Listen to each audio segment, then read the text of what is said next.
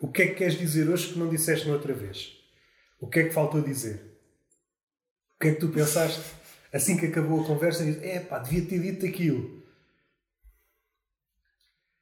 Pá, devia ter dito aquilo, né, que a gente estava a Então falar. está feita. A então tá- pergunta é o que é que a gente Então- estava a falar na Então temos a vez. conversa está feita. A conversa está feita. O É que é que eu estava a falar contigo? isto aqui também revela, fica gravado. Estávamos a falar do, do Fellini. Isso foi um dia fora da gravação. Ah, da conversa da gravação é isso. Já não te lembras? Foi em dezembro. Acho que te falei da xilogravura, Falaste lá da tua experiência no Porto. minha experiência universitária. Que tu adoras o Porto. É... O Porto como cidade eu gosto muito. Não, mas tu disseste que adoravas o Porto enquanto sítio universitário. Adoravas. Dizia, como é que é possível uma cidade daquelas transbordar de cultura e meios? Às vezes tens de dizer aos professores, é pá, não quer tantos meios. A criatividade precisa de escassez. Com muitos meios, não. Com poucos meios. Tipo, a gente para o Algarve não há nenhum. Não há nenhum. O que é que tens feito agora em termos de, de pintura? Ícones. Ícones ortodoxos, meu amigo Roberto. Sabe o que são ícones ortodoxos? Então estás metida em seitas? Não, sou em seita, mas já lá vai muito. Seita? Isso. Olha lá para ali, atrás do cadeirão. Ah, ok, ok.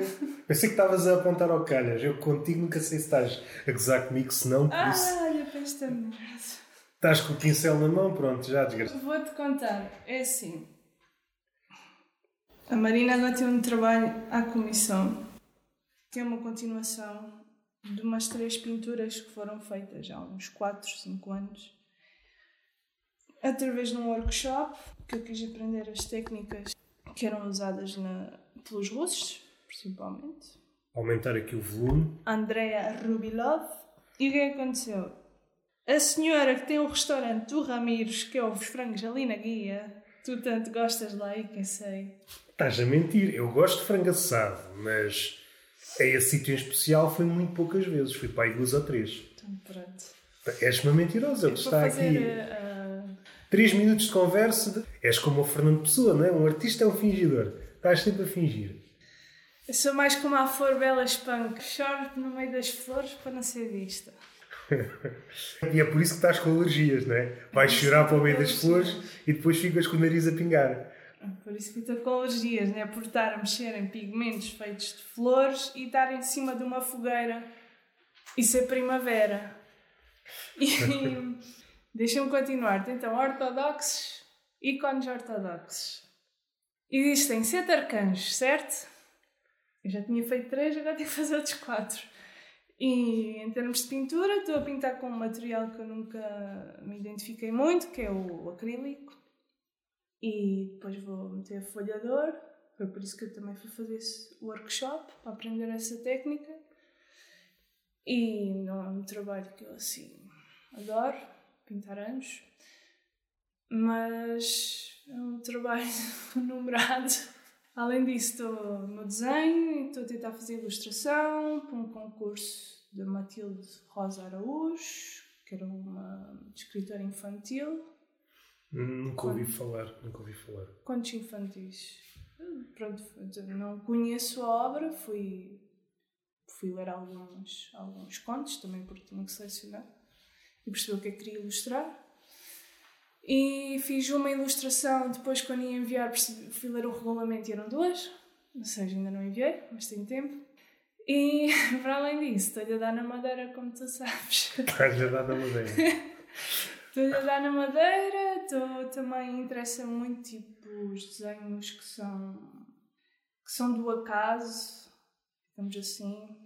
Então estou naquele estou no desenho, num desenho feito pelas térmitas, as nossas amigas térmitas, que são umas artistas, comeram parte do, do tronco de eucalipto e eu fui lá e, e fiz o, o, o desenho da moeda, de pôr o, o papel em cima dos troncos e tirar com o lápis, que é a frotagem.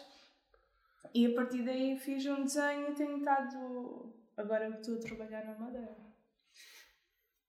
Está feito, não tenho mais nada para perguntar. Esta conversa era apenas isto. Já vi o teu interesse em trabalhar a madeira, já hum, sei do teu apego pelas flores, tanto para chorar à flor bela espanca, como tirar delas pigmentos. Queres falar um pouco disso?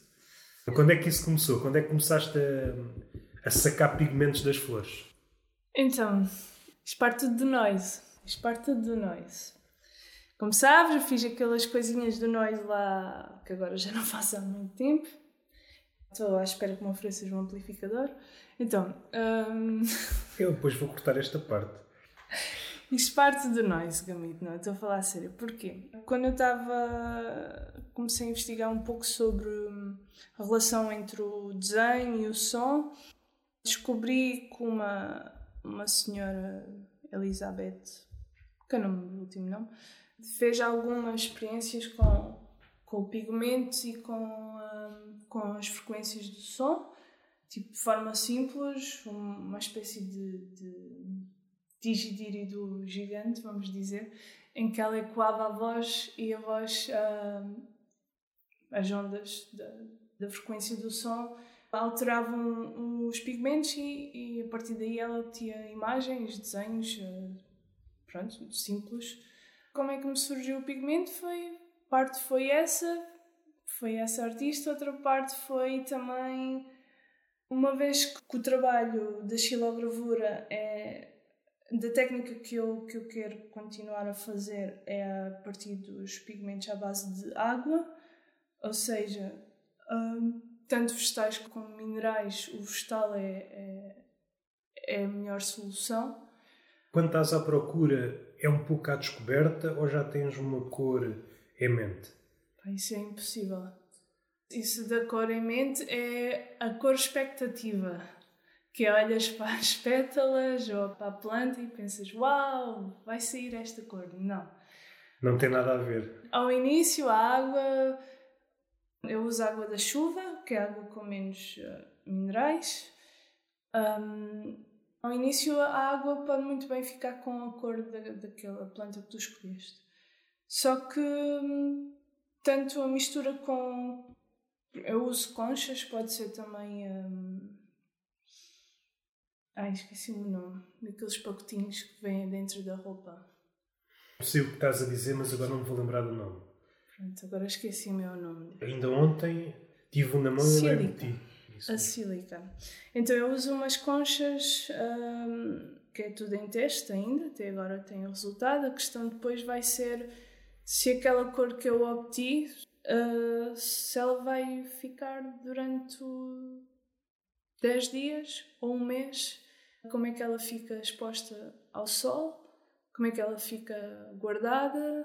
E até como ela reage, não é? Pode, quando a a fixas pode ter uma cor, mas à medida que está a reagir com o meio ambiente, seja pelo sol, pode alterar-se e não ser esse o resultado que tu queres. Ou então, Assim, a partir dela já tende a, a, a cor já tende a, a ficar mais próxima dos amarelos e dos verdes. Por exemplo, mesmo que tu consigas um, um rosa, vai ser sempre uma cor que vai ter sempre tendência para esbranquiçar.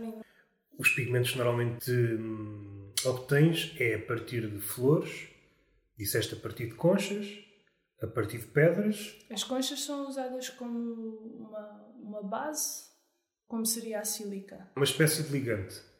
É, é o que vai absorver a, a água. Ou seja, eu estou a chamá-los pigmentos, mas o que está a acontecer é, é um tingimento por corante. A água fica tingida, pelo que eu consigo fazer com, com, as, com as plantas com alúmen e por vezes o bicarbonato de sódio. E depois essas conchas vão ficar tingidas com esse líquido que o sol vai evaporando e elas vão incorporando. E depois é esmagado e tentar ter o mais fino possível. Nunca experimentaste com insetos. Esmagar insetos. Já sabes que eu, embora Não, eu sei que o vegetal também, nós, nós estamos ali a Não, cortar eu, eu não, fibras. eu- eu não estou a dizer no sentido de, de causar assim uma espécie de constrangimento para matar a bicha. Estou a dizer no sentido em que, antigamente, para muitas cores, eram utilizados insetos, é, ou é. crustáceos, ou... Sim, ainda é. E eu os chichilas. Eu sei o que estás a dizer, mas não te consigo ajudar na forma correta de o pronunciar.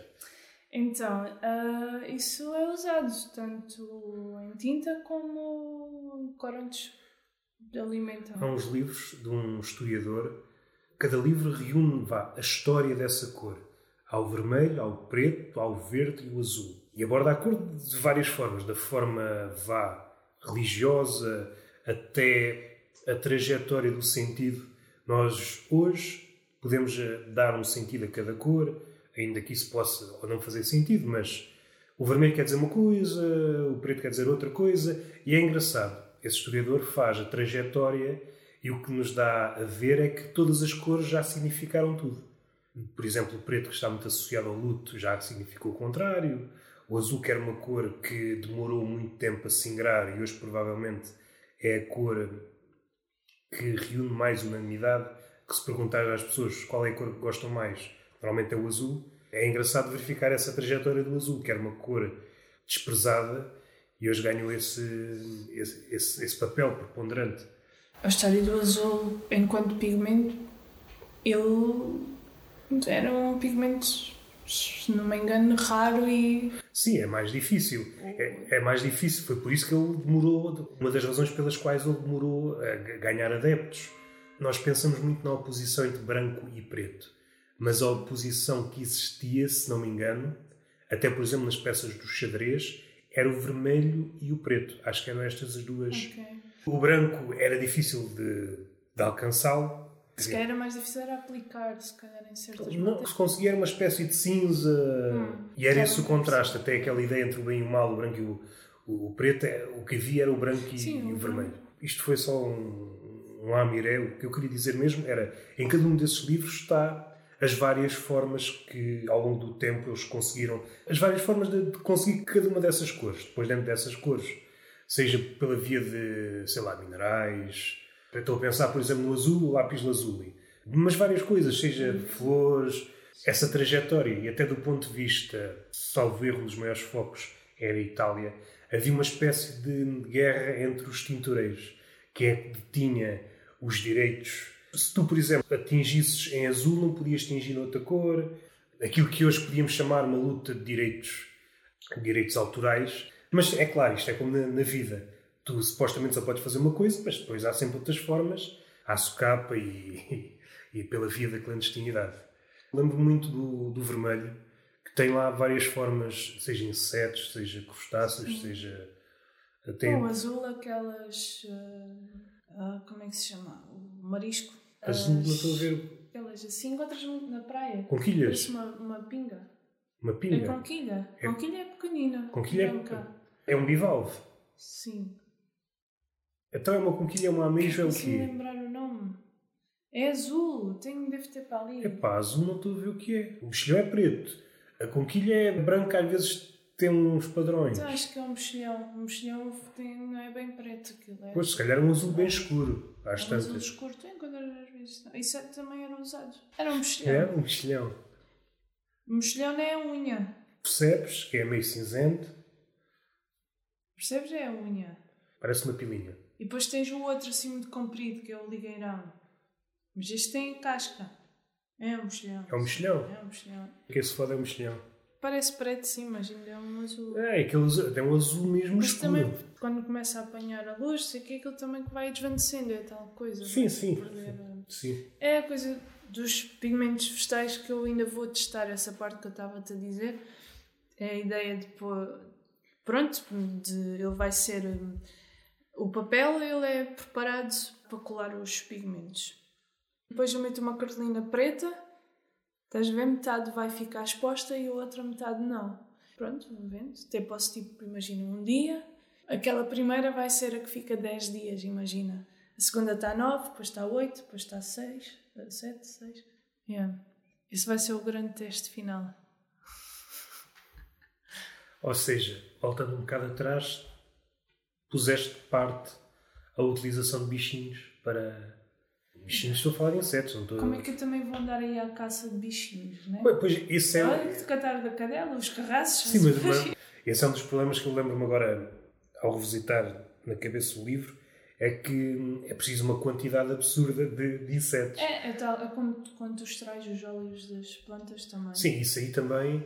Foste tu que me disseste ou eu vi isso num documentário a respeito dos óleos essenciais. Isso para o meio ambiente é devastador. Por isso mesmo que estás a dizer. É preciso uma quantidade absurda de plantas para extrair depois os óleos essenciais. Meu peixe é pior. Não, isso peixe. A carne também. Tu és amiga do repolho. Sou amiga do repolho, não sou amiga do gamito. Tem cara de repolho. Tem cara de repolho. Ah, e outra coisa, por exemplo, com xixila, imagina, ela vem de uma árvore que existe aqui, que é o carrasco, que é a bela que deu o nome à nossa vila, e só que não tem o, esse inseto. Pelo menos é o que eu. a conclusão que eu cheguei. Mas já procuraste esse inseto aí? Que é na América. Estamos a falar de um inseto com que dimensões? É muito grande, é muito pequenino. É daqueles micro-insetos que quase não dá para ver olho nu. Parece uma joaninha. Se for do tamanho da joaninha, é visível. É que eu só vejo lá. Também pode ser isso. Às tantas é aqueles animais que se parecem com outros. Parecem joaninhas. Há moscas que parecem abelhas e, para quem não sabe, pensa que são abelhas. Sim, mas é que na árvore. Então na árvore só encontro um fruto. Cochinilha. Cochinilha. Cochinilha. Isso tem nome de mexicana. Pois, É um mais inseto mexicano. Zona, sim. Pelo As nome, senhoras lá. Só falta ter um sombrero e um bigodão. É principalmente os carmins. Mais, mais mexicano que isso é impossível. Os... Se calhar é vermelho lá dentro. Ah, mas por fora não é vermelho. Mas tem aí as dimensões, só para a gente ter uma, uma noção do tamanho do bicho, salvo seja. Epá, isso parece que está está a ver a folha. Isso, as dimensões, isso parece uma coisa pequeniníssima. Vê lá E aí. tu achas que agora ia matar o bichinho só, só para. Ai, olha, aqui diz que são criadas em laboratório. O mundo da internet Não, mas é pelo, fantástico. por aquela imagem que está ali, pela escala da folha, deve ser quase impossível ver um Não, são, não, isso é possível porque Mas se tiver uma a isolada, tradição é mesmo pintar os lábios das senhoras lá de, da América Central, América do Sul. Mas consegues ver se estiverem em grupo, como estavam aí. Mas se estiverem, como também estava aí ao lado, isoladas, não é fácil. Pensas que aquilo é uma caganita. Mosca. E agora imagina essa situação. Reunir bichos desses para tentar extrair pigmentos. Ah, levas as três vidas. Olha, outra coisa importante que eu faço, eu evito apanhar as, as flores. Se bem que no outro dia viste uma. Essa é da tua vida clandestina. Dizes que és Mas- amiga dos animais e das ervas e do- da peixeza e depois andas a dar pontapés nas flores. Eu sei. Mas ao máximo eu tento respigar as flores. És respigadora. Sou respigadora como a A Agnes. Agnes Varda. Há pouco tempo vi esse É documentário. muito bonito esse comentário. Mas é razoável. Ah, isso é que tu és uma seca. eu acho essa senhora muito linda. Eu disse uma coisa e tu estás a tirar ilações do- daquilo que eu disse. Eu disse que esse documentário em especial não foi nada. Não me encheu as medidas, mas eu não estou a dizer nada contra a senhora, até porque tem coisas que eu gosto. Mas esse em especial, há um. Não sei se é mais recente, que ela alia-se a um fotógrafo. Ah, é praias. Alia-se a um fotógrafo e começa a tirar fotografias muito grandes. Já vi isso. O trabalho dela também é- acaba por ser esse. Ela também vai muito a- às minorias ah, e vai, vai.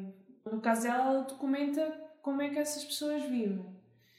E esse artista, ele acaba por. hum, acaba por ampliar e se calhar até não digo fascínio, mas fetiche, mas acaba por dar algo às pessoas que se calhar elas não de outra forma não seriam representadas tipo ele acaba por representar as pessoas assim de uma forma que elas conseguem se conectar também a Agnes Varda também faz isso ao fazer os documentários e envolver-se mesmo com O que eu conheço dela é documentários. Ela faz mais alguma coisa além de documentários. Ela fez eh, também, eh, também tinha obra cinematográfica de ficção, tipo, vi há uns tempos que é o Kung Fu Master.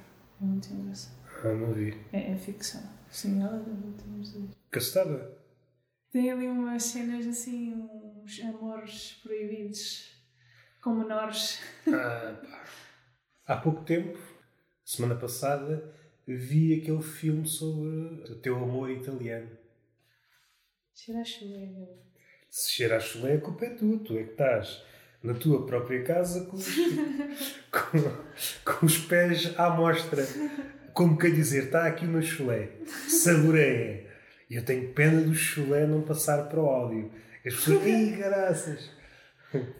Estou a brincar, não cheira assim tão mal. Estava aqui uma cadela que estava desperta com o chulé tão boa. Está morta. Está completamente morta. Ela tem antibiótico, deixa lá, tadinha. É antibiótico, é chulé. O chulé afetou-a. Chulé biótico. Parece aqueles leões, quando os veterinários querem, querem ver se os leões ou algum felino ou outro animal maior está, está doente, dão-lhe aquele tranquilizante. Eles, "Oh", e foi o que Os aconteceu. cães ficam com a língua de fora. Também o Einstein, na Ah. fotografia, ficava com a língua de fora. Não estava a ser anestesiado. Também a minha avó. Olha lá, vá, o que é que tem o PPPP? Vi o filme que supostamente retrata a vida dele com aquele. Ah, o ferro. O, com o o fogo. Defoe. Sim, com o Defoe. Choraste, eu chorei. Não, não. Chorei. Não porque eu já conhecia a história dele. Mesmo não conhecesse a história dele, a meio do filme dá para ver onde é que aquilo vai, vai dar. Tu achas que foi mesmo assim? Como, como Pá, isso, isso já não sei. Isso, isso é. Há aquela outra questão que. Mas isso, à volta da morte ou da vida de vários artistas, sejam eles poetas ou outros, estão todos envoltos em mistério. Como é que morreu? Será que o mataram? Será? Questões dificilmente serão, serão solucionadas. Mas o filme está muito fixe. Está bem. E depois eu fui, fui buscar também um ator que trabalhou com ele também muito.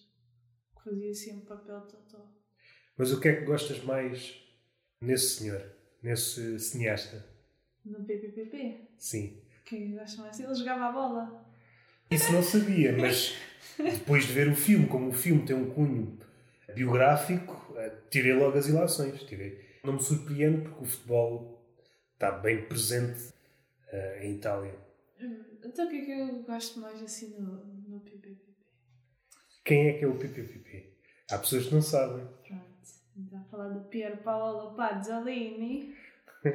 Bello ragazzo. E então o que é que eu gosto no Sr. Pazzolini? Gosto muito da, da naturalidade que ele, com que ele levou a obra dele em várias disciplinas, que acabou por, por tocar em várias, em várias disciplinas artísticas, desde a pintura, desenho, cinema, escrita, sem, sem dúvida que acho que o cinema, depois a literatura são assim as mais conhecidas e mais importantes, mas é sempre muito com muita paixão e, e ao mesmo tempo realidade é muito presente hum, a vida dele reflete muito um- uma generalidade. Fala muito da, da ligação com com a mãe, com o feminino, acaba sempre por ser alguma coisa que é, que é importante e verdadeira, tanto no, no, que, no que toca à realidade, como, como está presente também na, na arte, na, mesmo na, na pintura, que ele, que ele invoca muito na, nos filmes. Como eu disse na outra vez, embora esse filme já não tenha essa, essa vertente tão.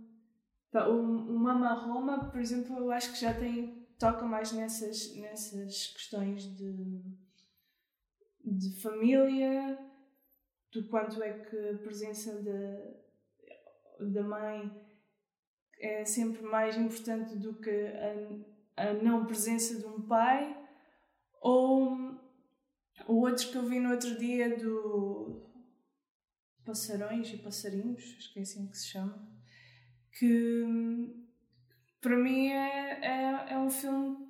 Eu nunca li assim muito sobre, o- sobre ele, mas parece-me que, que ele estava a fazer aquilo com as gravuras do, do Goya na mão. a forma como ele como ele goza com a igreja, com, com o operário, com o povo, com o burguês, é tudo tão. tão é tal cena, é, tão natural. Tu acabas por, por ficar ali intermédio entre um riso e, e perceberes tipo, yeah, mas as coisas são assim e, e tens que. E tens que ser um ativista. Como o senhor PPP. Acho que há uma parte no filme que lhe presta homenagem, aquele filme que a gente há pouco referiu, que retrata muito bem aquilo que tu disseste, aquela parte em que ele está a ser entrevistado e ele dá a imagem, ou pelo menos passa grande parte daquilo que ele é enquanto artista. Ele, é, ele está a olhar o mundo e é um mundo que está em ruínas. Toda a gente está conformada e ele quer ser a diferença. E depois dá, dá aquela frase que já foi dita várias vezes na história: aqueles que não se conformam normalmente são aqueles que depois marcam a diferença. Podem marcar a diferença em vida, mas também podem marcar a diferença postumamente. Esse é o, é o vetor principal da obra dele. A obra cinematográfica conheço pouco, a obra poética conheço, conheço-a toda.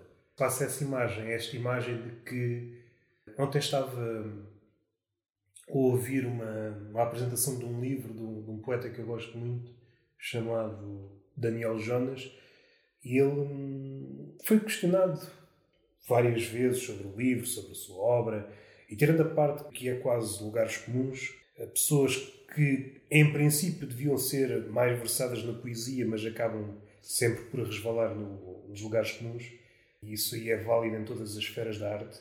Uma pessoa diz que é interessada, por exemplo, em pintura, mas à medida que a pessoa vai falando, tu vais percebendo as deficiências que essa pessoa tem no entendimento da pintura.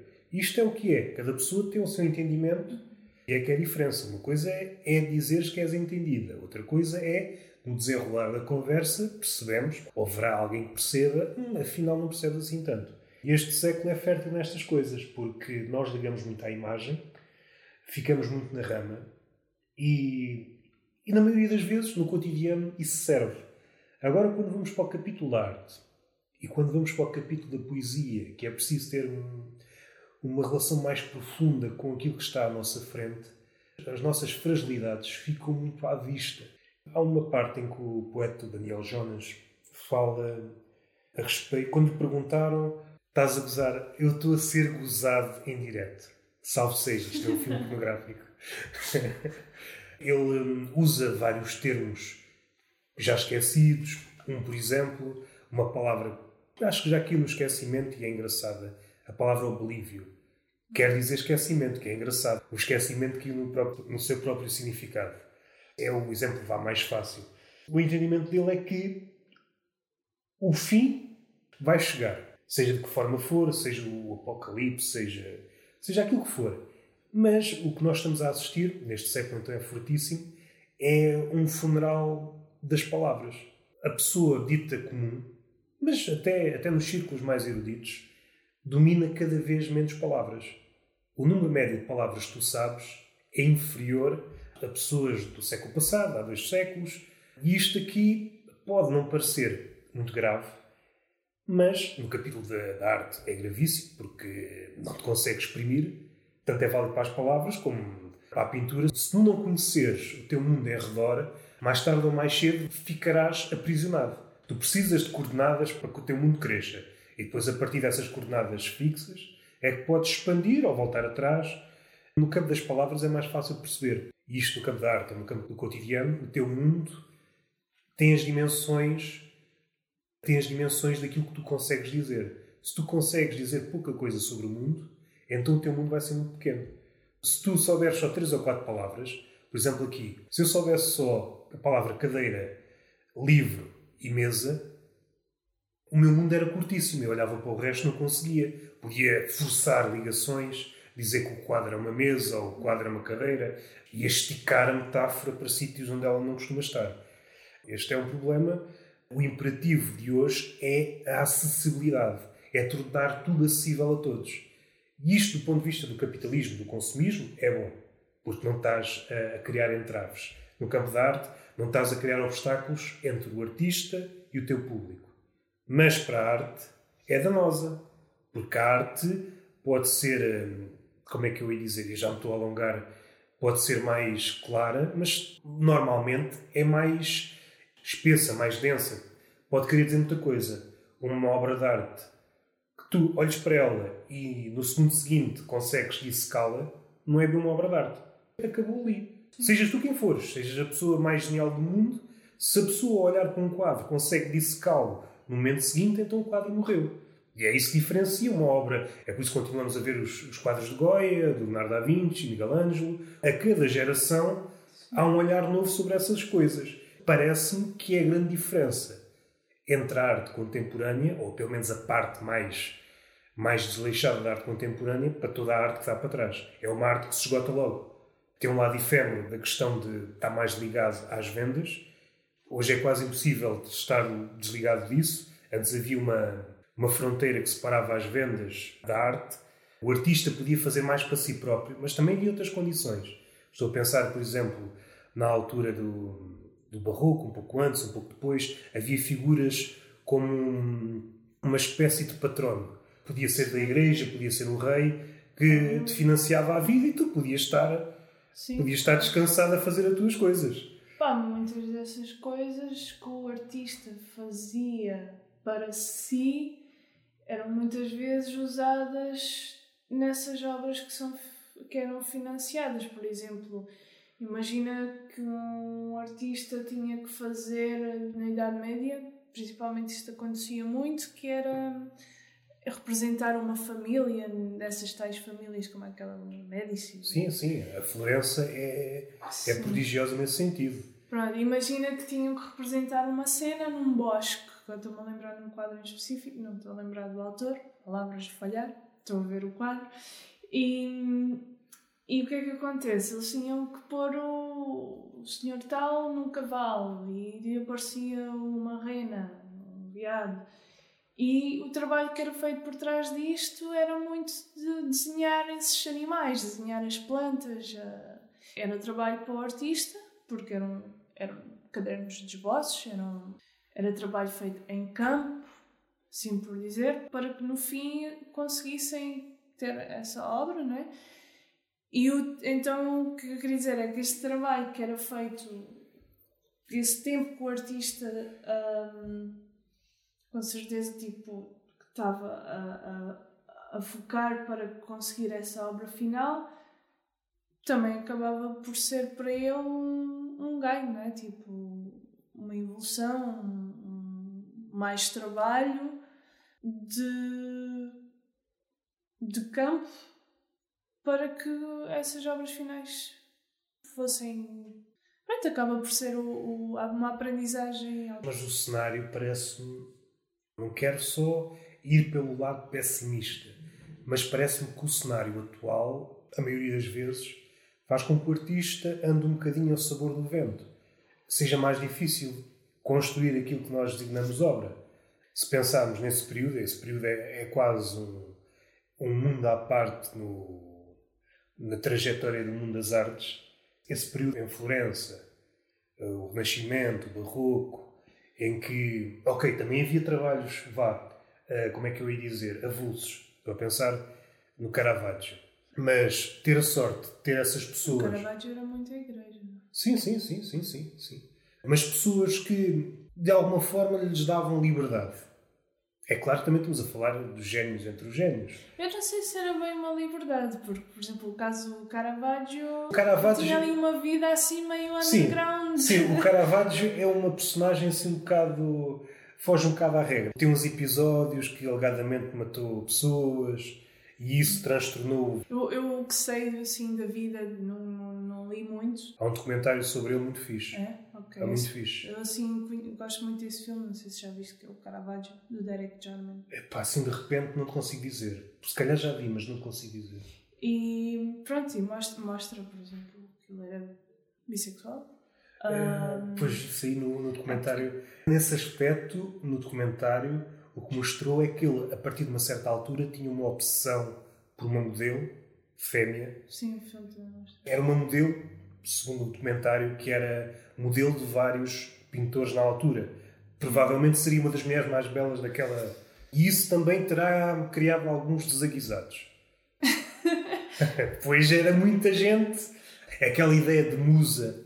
Hoje, se calhar, já não existe. Achas que essa ideia de, de musa, não no sentido de inspiração, mas enquanto pintor, ter uma pessoa que vais continuamente hum, retratando. É assim, é como tu estás a dizer, o sabor do vento também tem isso. Eu escolho focar num tipo de trabalho e procuro artistas que tenham feito um trabalho parecido e outro colega meu, outro artista, vai, vai, vai procurar. Eu conheço uma colega minha que, por exemplo, ela, ela pinta, tem um modelo, agora estou-me a lembrar, masculino, que ela tem várias pinturas desse, desse modelo. Não digo que seja uma obsessão, mas por aquela pessoa, mas pode ser pela figura humana ou figura masculina e calhou que aquele rapaz seja amigo ou leve um bom preço, imagina, qualquer pois, coisa. E isso, género, isso também, é? a gente está, como é que eu ia dizer, a romantizar a coisa, mas há sempre um lado prático, não é? Claro. Sobretudo hoje, não é? há um lado prático, se a pessoa. Porque tu é... tens aulas de desenho na universidade, não, não aqueles, muito, aqueles, aqueles modelos que vocês, por exemplo, quando é um modelo nu, essa pessoa que está a ser desenhada é paga, não é? Sim, Ou é paga pela universidade. Se for na universidade, não é? For... Ou pode ser um eu já, eu já fiz modelo nu também. Eu fiz modelo nu e, e fui. Era renombrado, não era muito. Como é que é a experiência? Quanto tempo é que tens que ficar? Uf, olha, 5 minutos depois estava verde, pedi para ir à casa de banho. Posso vestir qualquer coisa? Não, depois voltei e o que aconteceu é, por exemplo, o meu braço estava a segurar qualquer coisa, caía porque estava a ficar sem, sem, sem circulação de sangue. É claro que isto é variável, mas dá-me lá assim um número de, de tempo. A que tempo é que esperavam que tu estivesses quieta? Às vezes meia hora. Tu ias mudando de pose em pose para, para fazerem vários desenhos ou era apenas um desenho? Ah, isso, isso é exercício, né? Tens um. Eu não me lembro muito bem da minha experiência, mas lembro-me na universidade tens, por exemplo, um exercício 30 segundos tu tens que fazer o desenho em 30 segundos, é só para apanhar o, movimento, a generalidade do. A essência do bicho. E, e depois tens outro de um minuto que já tem, não tem detalhe, mas já, sim, já sim. tem um pouco mais de forma. Até passas até 10 minutos, meia hora, se calhar diria uma hora, mas uma hora que tens que a outra pessoa vai te dizer tem que se mexer por causa está-lhe a doer, ou não sei Uma hora para quem está a fazer modelo é já uma coisa. É muito, é, sim. É puxadíssimo. Não sei se eu Até 5 minutos já é, quanto mais. É, em tempo real. Parece pouco, mas a partir do momento que estás quieto, ei, caraças! E depois estás a pensar no quê? Na morte da bezerra, não é? Lembras-te do que é que tu pensavas quando estavas nua e quando estavam várias pessoas a, a desenhar? Não me lembro, não. Sei que ao fim do meu segundo, terceiro dia veio a menstruação e eu pedi a um amigo. e pronto, e ele continuou o trabalho. Ah, estava a pensar que tinham desenhado menstruada. Eu também dá. Até podia ser isso. Um tampão, mas tipo, a cena é que tu ficas bem exausto, exausto quando estás com o período e tipo, não estava assim muito difícil. Podia ser esse o processo, o caminho da menstruação. Até ficar num lago de sangue à tua volta. Sim, vou lá se tira isso dentro disto. Eh, eu estava aqui a pensar, realmente na pintura é mais custoso. Porque eu estava a pensar na mesma situação na fotografia. Um modelo nu na fotografia é muito mais fácil. O fotógrafo pode ser obsessivo a ponto de repetir várias vezes, mas entre disparos consegue descansar ou dar um, um jeito. Ou... Agora, para pintar, aquele que está a servir de modelo deve ser mesmo um trabalho. E provavelmente deve haver também trabalhos em que não está só um modelo, estão dois ou mais. Sim, é capaz. Não será ainda mais custoso? Por exemplo, está um gajo e uma gaja agarrados numa posição assim um bocado desconfortável. Ah, isso não sei, nunca. não é muito comum, acho que não. Eu estou a fazer o paralelismo, estou a pensar, em fotografia é válido, mas do ponto de vista do desconforto, desconfortável até dizer chega. Isso até seria muito mais fixe, na verdade, pensar. É um pouco aborrecido o que se quer fazer com com o desenho modelo 1, pelo menos assim, a nível académico, é isso que é quem figura humana, as, as medidas, lá, lá, anatomia, e depois às vezes já costumam escolher um, um modelo que é mais magrinho, outro que é mais gordinho, e anda muito assim nesses termos. Nunca é assim muito posições estranhas, sei lá, pensar assim artistas como o Egon Schiele, acaba sempre a ser muito clássico. estava aqui a pensar nisso e o meu pensamento divergiu para várias, várias zonas. Para as mamas, estou a brincar. Foi para o Zuro, foi para. Não foi para as mamas, foi para o rabo. Não, o que eu ia dizer é que, a nível do corpo humano, é um tema complicado de abordar porque já foi feito tantas coisas, seja na fotografia, seja na pintura. Não é impeditivo de ser continuamente objeto de, de trabalho, porque é uma coisa que atrai. É, uma, é impossível esquecermos que o corpo humano existe. Mas ter um olhar novo sobre o corpo humano é cada vez mais difícil. Sim, eu, eu, por exemplo, há um. Eu sou meio má com nomes, mas há um artista que eu sigo no Instagram que ele trabalha. É mais os rostos, na verdade. Ele trabalha mapas, costuma ser de parques e cidades, mais de cidades. Pronto, não lembro o quê. Mas ele trabalha mapas e, e trabalha a linha conhecida do mapa ou, de, do, ou topográfica e acaba por criar uma imagem de design em, em, em paralelo com o rosto. Há outras abordagens também sem ser esse, esse foco no, na proporção e, ou pelo menos direta. O tema, por mais batido que esteja, e aqui não sei se até um, um abuso de linguagem, corpo humano é um tema que desde o início tem obcecado o artista. Voltando ao Daniel Jonas, há uma parte em que ele fala do, do, dos seus poemas, acho que é uma ideia boa para, para abordar isto. Não é o tema que importa, é a forma como o abordas. Não há nada que esteja esgotado. Há sempre uma nova forma de olhar para aquela coisa que já foi olhada de várias formas. Não obstante, é cada vez mais difícil.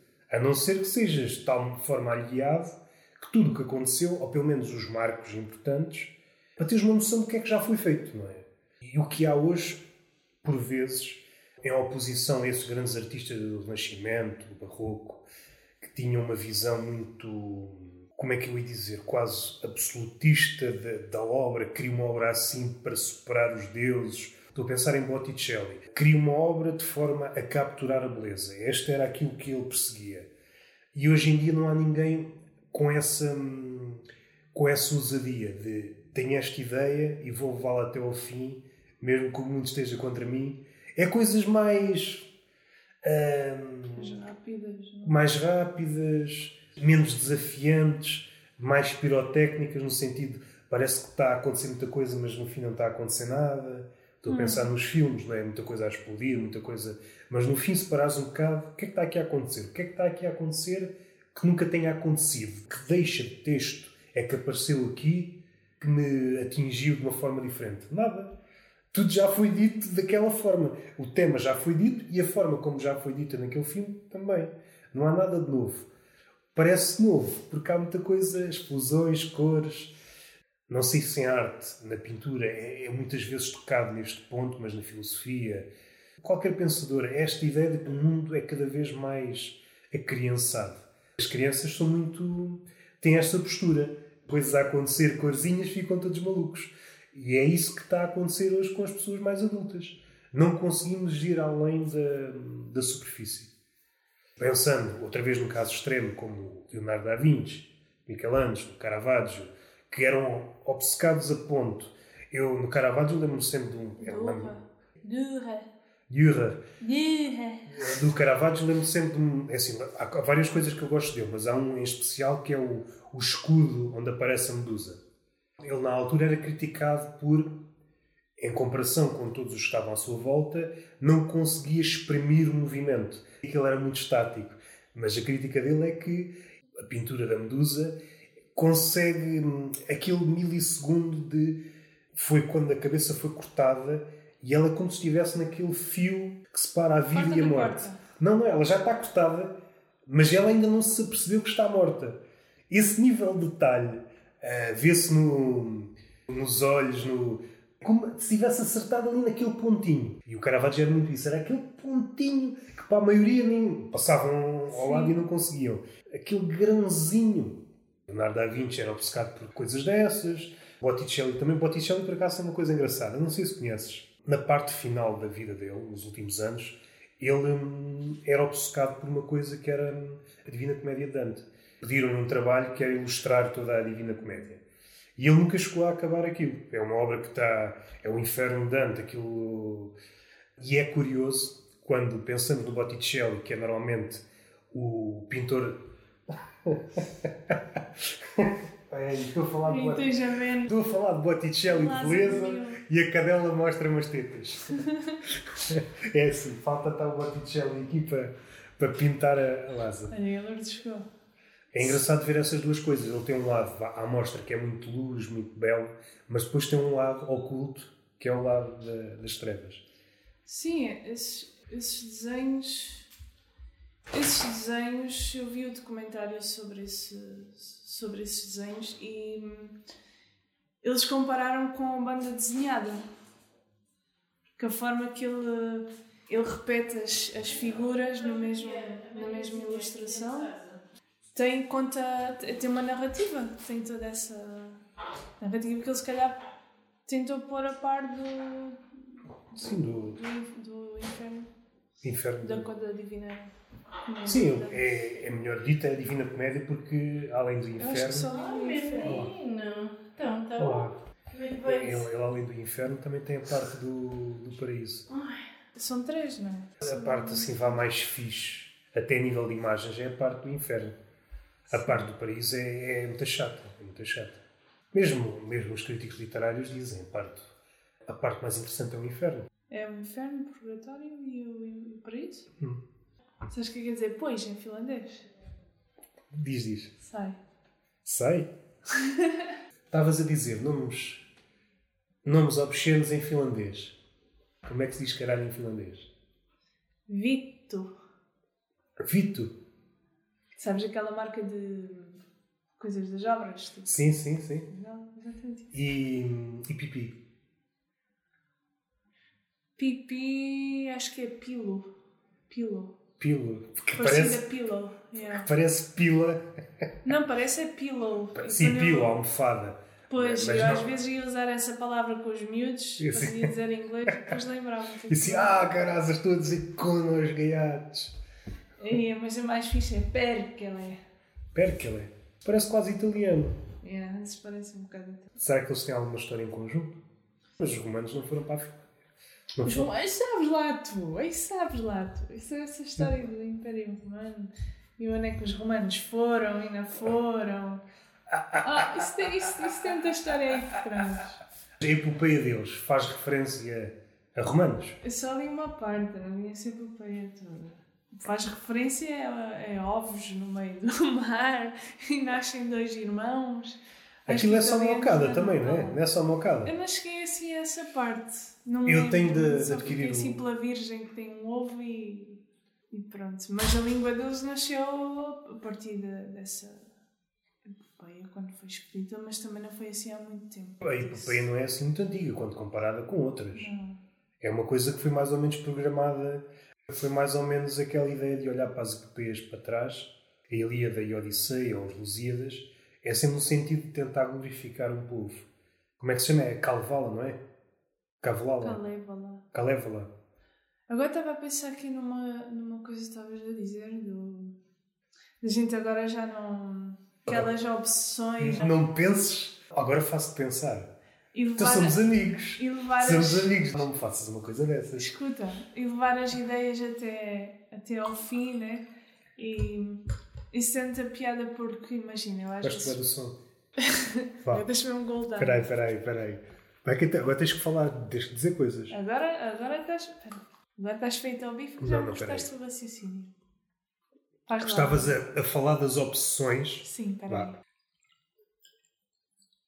É fixe? Tens para mais. Às vi cá aí às 5 da manhã E quando os passarinhos estão aqui, está bem silêncio. Tenho de fazer assim umas experiências com esses sons, ainda É não. fixe. Aquilo é um bom, é um bom gravador, tem esses microfones. O problema, o único problema pode ser o vento. Não sei. Então estávamos a falar Então. das opções e que hoje já não temos essa pancada. Então, o que é que acontece? Eu às vezes também estou. Tenho assim uma. Sei lá, imagina, no outro dia li o. Sabes, estava a ler os, uma data de livros do Neil Gaiman, mas depois tive que parar, pensar assim, ok, já chega de Sr. Neil Gaiman, senão não lemos mais nada. E gostei muito do. Gostei muito do que li, mas chegou. Principalmente o último, que é o Oceano no Fim do Caminho, o que é que acontece? Eu fico naquela. "Ih, Quero bem desenhar isto. Hoje também a ler o Ben Ocri, um homem madman que está. Não sei se há tradução disto em português. Chegou lá no bar onde o rapaz está para trazer sorte à, à senhora, para trazer clientela e trazer sorte à dona do bar. Ah, chegou lá um homem maluco, começou a comer um lagarto no chão. Pronto, dá ideias muito, muito fixas e, e cria logo assim uma, uma imagem e ao mesmo tempo também assim uma ambição de ah, quero bem desenhar isto. Só que é o que tu dizes, depois tu estás. É tal coisa, se calhar antes essa coisa do sabor do vento eu até vejo mais antes a acontecer com os artistas que tinham que era logo papel, caneta, vou desenhar isto. Agora a gente fica, ah, yeah, já estou com este projeto, portanto, isto agora Mas é- é isso- aqui no céu. Isso, a imagem que estás a passar é de, de algum deixa andar. É o procrastinate. Ah, sim, mas também há outra coisa. É assim, o resultado é o mesmo, que é há muitos estímulos. Hoje há muito mais estímulos do que havia. E tu tanto podes estar agora entusiasmada com uma coisa, de repente aparece outra coisa, ficas entusiasmada e estás sempre neste carrossel de, de estímulos. Estás de rir do quê? Está-me a rir do carrossel de estímulos. Porra, não me posso rir. Não? Ah, então agora faço-te pensar e faço-te rir. Então agora, agora perdi-me por causa do carrossel de estímulos. Que é uma boa expressão, não é? Carrossel de estímulos. Mas faz falta este esvaziar a cabeça. Quando penso neste sentimento, penso sempre tu estás numa paisagem sozinha. Pode ser nas montanhas, pode ser na praia. É este sentimento de esvaziamento e estás... Faz, faz. Fixe. Dar no nós agora. E sabes a pancada agora, não é de agora, mas talvez nos últimos quê? Nos últimos dois anos, o ASMR, sobretudo gajas, que fazem esse tipo de sons assim, Ah, isso é arte erótica. resvala também por vezes por aí. Já apanhei uma gaja a lamber a orelha do manequim e só ouves... Imagina uma gaja, às vezes há gajas, mas é quase, quase 90% é- são gajas, a fazer estas coisas e se for preciso estão duas mil pessoas a ver isso. Acho que é a beleza do século XXI, é este tipo de coisas. Só podia acontecer agora. Em mais nenhuma época, há duas mil pessoas a ver alguém a lamber uma orelha do manequim. Tem qualquer coisa aqui... É é estúpido, mas também é mágico. Há qualquer coisa aqui de... Sei lá. Nós temos tanta coisa para fazer, out. para fazer. Temos tanta coisa para fazer, mas o homem, na sua essência, o homem maiúsculo, que dá para homem, mulher, o que for, é exatamente o mesmo que era há uns séculos ou há uns milénios. Tu avanças devido às tuas escolhas. A ideia que me dá é que ninguém consegue escolher nada. Quer tudo ao mesmo tempo. E o artista é aquele que escolhe. É aquele que escolhe. Vou fazer isto ou não vou fazer aquilo. Na fotografia, então, é fácil. É fácil de visualizar. É alguém que está a olhar para uma coisa e decide. Isto entra, o resto não entra. Mas esta ideia aplica-se em toda, em toda a arte. Já que ele escreve, pode estar a pensar em várias coisas e depois, no final de Pois. contas, isto fica. O resto sai. Tu também, quando estás a pintar, É, é sintetizar, não é? tentar extrair o que faz sentido. Podes ter vários bosses, tu fazes vários bosses para chegar a uma coisa que pode agradar ou não. Isto, na verdade, é uma coisa que não é muito ensinada na escola. Porque se tu vires, por exemplo, ahm, O que é que não é ensinado na escola? A comer laranjas e tangerinas. isso também não. Devia haver uma cadeira para comer citrinos. A gente aprender a comer citrinos. Faz falta. Por exemplo, tipo, esta história do. Agora é mais falado, mas pronto, também é tal coisa da distância. Portugal enquanto país colonializador. Pronto, é a mim, não digo até o meu décimo segundo, se calhar há, um- há pouco tempo, também não há muito tempo, começas a relacionar com pessoas também mais de outros sítios, do Brasil, que falam língua portuguesa ou não, principalmente os que falam língua portuguesa, e começas realmente a, a perceber que na escola o que é que o tu acabas por aprender é sempre o lado do o nosso lado, não é? Do que vai colonializar. E então parece que nunca que não há esse leque de escolhas. E depois quando tu começas a ter os teus tu tens sempre os teus interesses, não vais? Né? Depois dos 18, depois do 12 segundo é que começas a ter interesses, podem mudar, mas já tens interesses. Mas se calhar começas a pensar mais nestas questões, também já tens mais alguma, mais alguma maturidade e, e realmente perguntas-te, então, mas o que é que eu sei sobre. Sei que, que tivemos lá e que fomos, eh, como o sermão do, do Padre Vieira, nós não fomos lá para encantar peixe e, e nós fomos lá para impor as sardinhas e o grelhador. Acaba por ser isso. Até a minha mãe diz que comeu as sardinhas. E o que é que a gente aprende? Acaba sempre. Pois, isto é o reflexo. O que é que o português hoje vale? Em geral, é um belo xenófobo. Em geral, porque, porque acabamos por. Também estou a Esse ser tatazinha a falar por alto, mas é o que eu te queria dizer: é o que é que a gente aprende para depois também conseguir pensar. Ah, isto é isto, vou sintetizar o que é que realmente são as, são as escolhas que eu aprendi que escolhas é que eu faço da aprendizagem do- da colonialização? Não temos um grande leque, porque acabamos sempre por, eh, por estar em nós, nós, nós. Não sei se estás a perceber o que é que eu estou a dizer. Estou, estou a perceber, mas mesmo que o resultado seja esse, mesmo que a conclusão de- do pensamento sobre as ações do passado ressalte esse resultado da xenofobia, Eu estou a gravar a conversa. não há problema. Até estou a bater também na cadela. Ouve-se aqui a cadela aqui. Bem, mas ela ia continuar a falar. Não, Ah, não há problema, não há problema. Podia ter dito isso. Não há problema. Ahm, mas eu acho que o problema é. Acho que até foi ontem, hoje ou ontem que eu, que eu disse isso no, no podcast.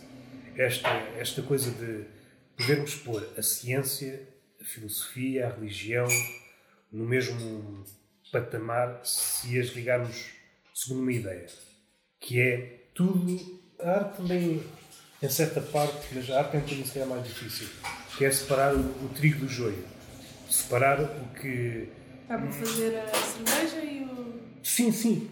No fim de contas, todas as pessoas querem a mesma coisa, é ficar com as coisas boas e estou estou a ser assediado por uma cadela. Ah, Toma!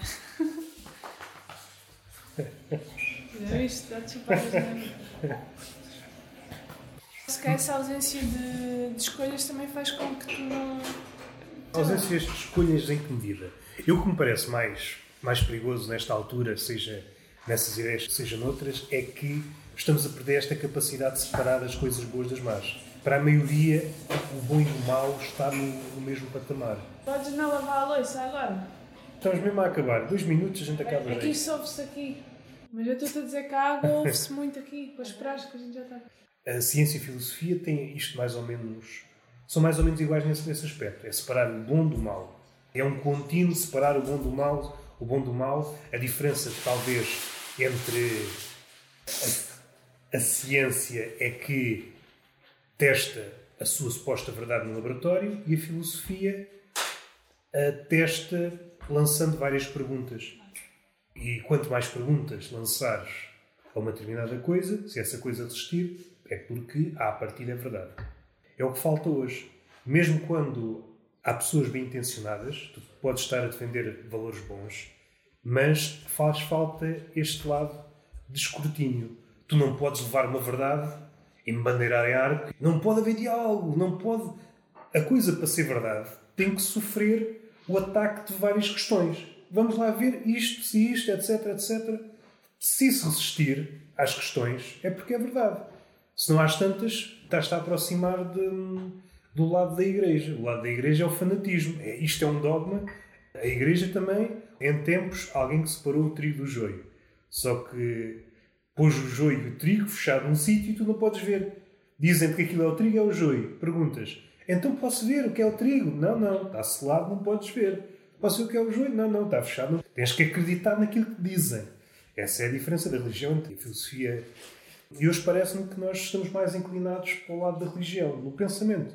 Na questão de isto é o que eu penso e não quero ouvir nada. Assim que aparece uma voz discordante e quando não há diálogo, epá, não sei, mesmo que pare num sítio bom, não sei se o resultado é agradável no final. Não sei se vais para um sítio melhor.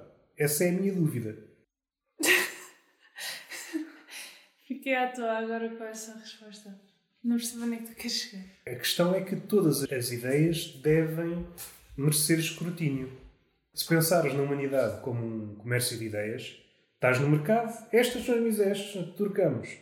Isso tem a ver com, com essa ideia que eu estava a dizer, que nós temos sempre os mesmos. A parte que nós aprendemos da colonialização é sempre. é sempre a nossa parte. Que nós já temos. Por exemplo, este concurso da Matilde Rosa Araújo.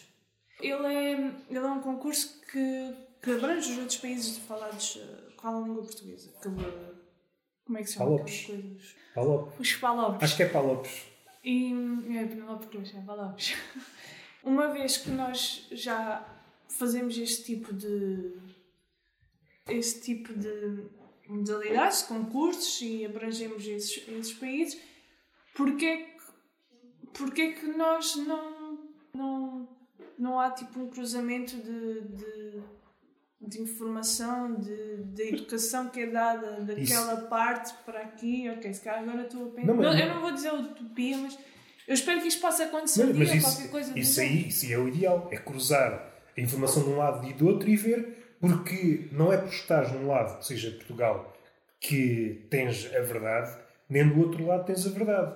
A verdade, que é sempre uma utopia, tu consegues chegar perto, mas nunca alcanças, só podes com o cruzamento de, de várias realidades. Sim, sim, sim. De um lado dizem, esta é a minha verdade, do outro, esta é a minha verdade. Então, podemos dialogar? Não, não podemos. Então, ficam dois mundos separados dentro do mesmo mundo. Há aqui uma, uma coisa que tem vindo a crescer, que me parece problemática, a maioria das pessoas não consegue separar a pessoa das suas ideias.